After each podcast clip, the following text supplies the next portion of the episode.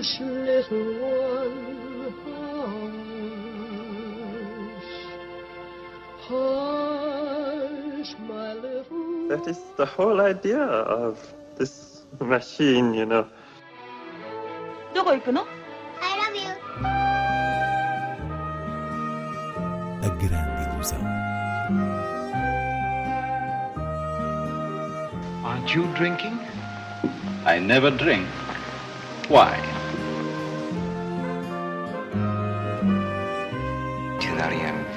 Hiroshima. J'ai tout vu. Tout.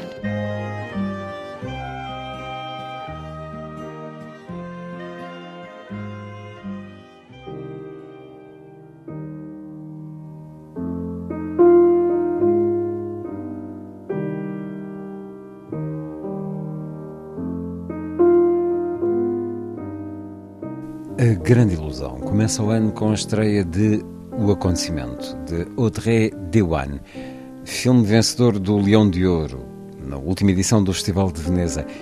Inês Lourenço, o retrato de um caso de aborto na França dos anos 1960, quando este era ilegal. Um filme de realismo à flor da pele para o arranque de 2022, que no fundo é isso mesmo, um filme a apostar tudo numa certa experiência física enquanto meio para alcançar a turbulência emocional. Importa referir que o acontecimento é baseado no romance homónimo autobiográfico de Annie Ernaux, autora de Os Anos e Uma Paixão Simples, que aí expôs o seu caso de aborto numa França que o criminalizava, atirando muitas jovens para o aborto clandestino. Portanto, o retrato que o filme passa tem tudo a ver com essa vigilância feroz da década de 60, que aqui é percepcionada através do jogo de silêncio opressivo exterior ao corpo da protagonista, uma interpretação admirável da jovem Ana Maria Bartolomei, que é uma estudante de literatura francesa e quer convictamente terminar os estudos, razão pela qual a gravidez aparece como um obstáculo determinante nos seus planos de futuro. E o que Audrey Diwan, realizadora francesa de origem libanesa, consegue alcançar com um trabalho de câmara praticamente colado ao corpo desta jovem é uma experiência crua da sua aflição. Alguém que não pode contar sequer com as amigas enquanto vê o tempo a passar e a tornar mais perigosa a sua decisão. E sem ceder às convenções do filme tema, o olhar de Diwan, com algo da escola dos irmãos Dardenne, é de facto acutilante no modo como reduz os elementos da realidade ao essencial, isto é, a uma interação de corpos. Uh, dessa forma, produzindo uma leitura política da intimidade. O acontecimento é um filme forte para começar o ano. Je veux poursuivre mes études. Allez-vous-en, mademoiselle. Nous n'avons plus rien à nous dire. Qu'est-ce que tu cherches exactement? De l'aide. La loi ne fait pas de cadeaux. Tu veux finir en prison avec elle Tu crois que c'est comme ça qu'on règle les problèmes d'une vie? Je la règle comme je peux, moi. Vous n'avez pas le choix. Il faut l'accepter. Le corps réagit mal. Il peut y avoir des complications. C'est à vos risques et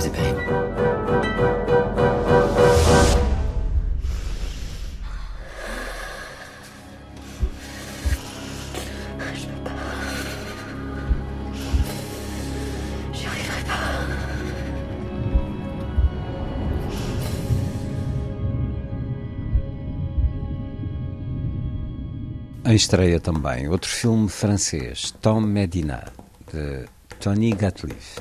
Tom Medina teve antestreia no Lisbon and Sintra Film Festival. O realizador Tony Gatliff esteve cá para falar um pouco sobre ele, desde logo no contexto temático da celebração da cultura rom. E é um filme que retoma a atenção deste franco-argelino sobre uma certa vivência e alma ciganas. Neste caso, inspirando-se na sua própria adolescência quando chegou à França. A personagem do título será, por isso, uma versão jovem de Gatliff, um rapaz em liberdade condicional enviado por um juiz para a quinta de um criador de cavalos, que primeiro recebe com alguma desconfiança, mas depois percebe que se trata de alguém com bom fundo, apesar da tendência para se meter em encrencas. E tudo anda à volta deste perfil problemático, bem intencionado de um jovem que está a lidar com os seus próprios fantasmas. Tony Gatliff não tem propriamente um rumo para a sua narrativa, o filme é um pouco disperso, mas há um aspecto muito interessante que é a especificidade da paisagem onde decorre a ação, a Camarga, uma região natural do sul de França, que é filmada numa expressão mística e selvagem, desde logo com o reforço da banda sonora entre o rock e o flamenco. C'est par où le match chez Ulysse D'abord, bonjour. Je suis Tom Medina. Le juge Charrois, il vous a dit qu'il allait me donner des papiers Ils peuvent pas te donner tes papiers comme ça. Ici, tout le monde est là comme toi, pour apprendre le métier de gardien. Stella, c'est ma fille. Vous allez travailler ensemble. J'aime pas les gars comme toi qui jouent au dur. Maintenant que t'es majeur, c'est la correctionnelle pour toi. Arrête-toi Vas-y, c'est à toi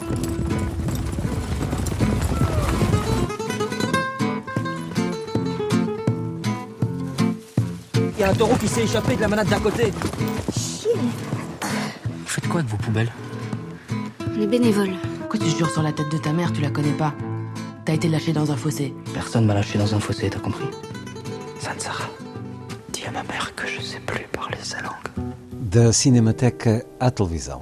Vamos a outras propostas nestes dias. Na Cinemateca temos a continuação da ampla retrospectiva dedicada a Alan Duane, dono da filmografia mais extensa do cinema americano e de entre muito que se pode destacar no programa sublinho o Máscara de Ferro, uma versão da história dos mosqueteiros de Dumas, protagonizada por Douglas Fairbanks, com uma sessão na próxima segunda-feira, dia 10, acompanhada ao piano por Filipe Raposo.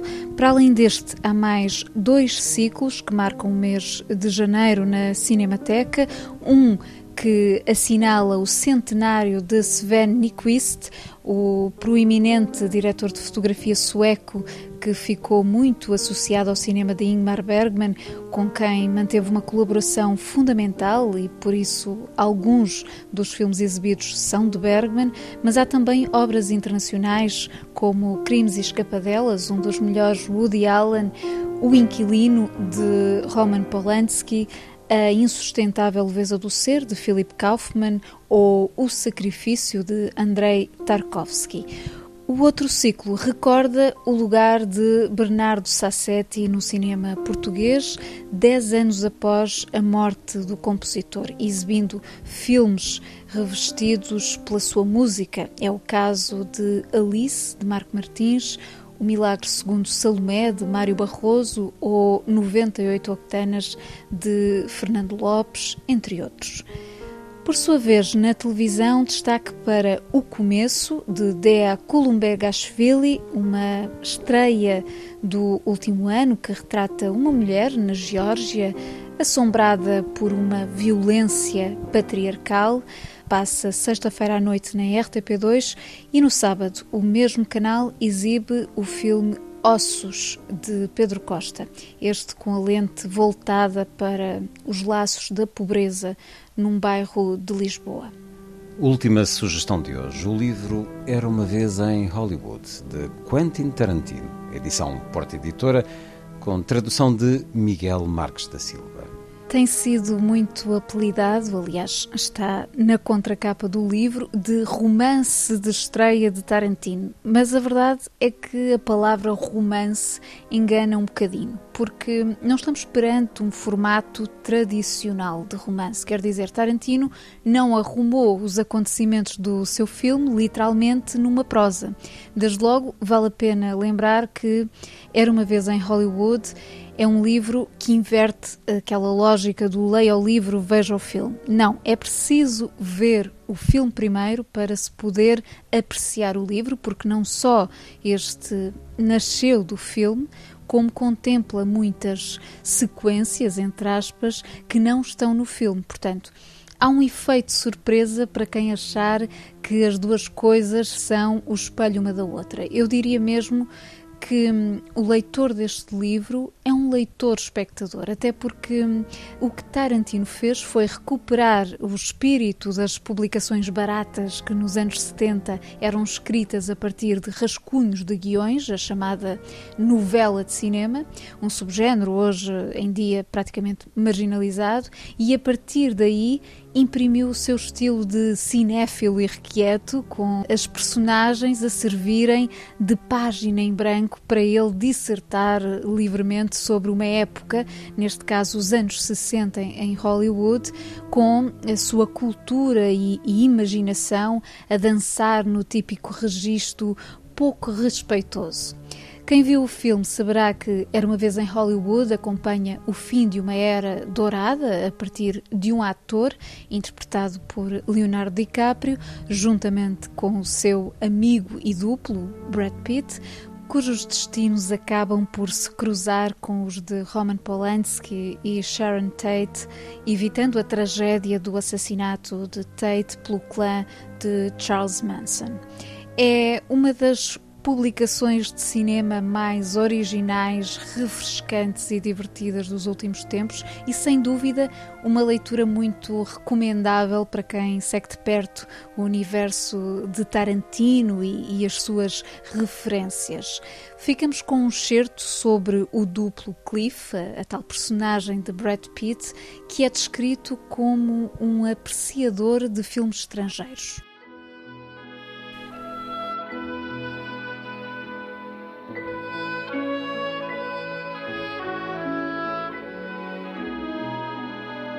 Na opinião de Cliff, os filmes estrangeiros eram mais parecidos com livros. Não queriam saber se o público gostava do protagonista ou não. E Cliff achava isso intrigante. Assim, a partir dos anos 50, Cliff começou a ir até Beverly Hills e Santa Monica e Los Angeles Ocidental e Little Tokyo para ver filmes estrangeiros a preto e branco, com legendas. La Strada, Yojimbo, Ikiru, A Ponte, Rififi, Ladrões de bicicletas, Rocco e os seus irmãos, Roma, Cidade Aberta, Os Sete Samurais, O Denunciante, Arroz Amargo, que Cliff achou sexy como o diabo. Não vou ao cinema para ler, dizia Rick quando troçava da cinefilia de Cliff. O duplo sorria com a troça do chefe, mas sentia-se sempre orgulhoso por ler legendas. Sentia-se mais inteligente. Gostava de expandir a mente. Gostava da tarefa de se confrontar com conceitos difíceis que não se deixavam alcançar imediatamente.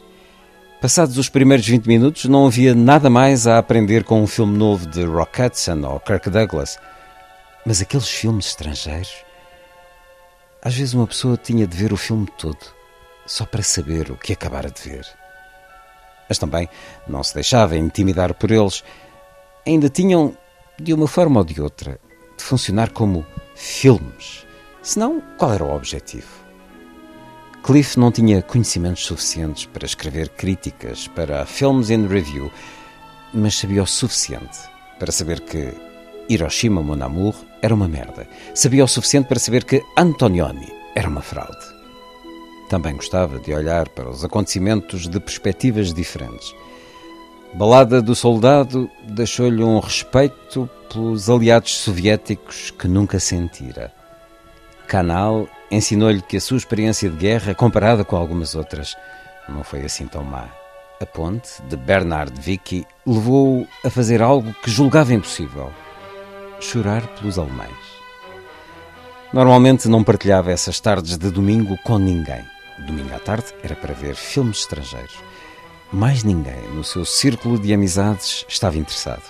É quase cômico como a comunidade de duplos se interessa tão pouco por cinema. Mas Cliff até gostava de ir ver esses filmes sozinho. Era o seu tempo a sós com Mifune, Belmondo, Bob the Gambler e Jean Gabin, tanto Gabin atraente como Gabin grisalho.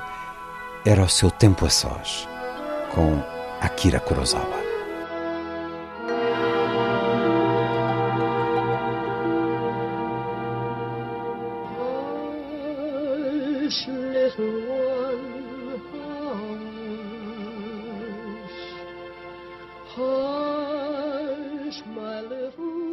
the whole idea of this machine, you know. どこ行くの I love you. A grande ilusão. Aren't you drinking? I never drink. Why? Tu n'as rien vu à Hiroshima. J'ai tout vu. Tout.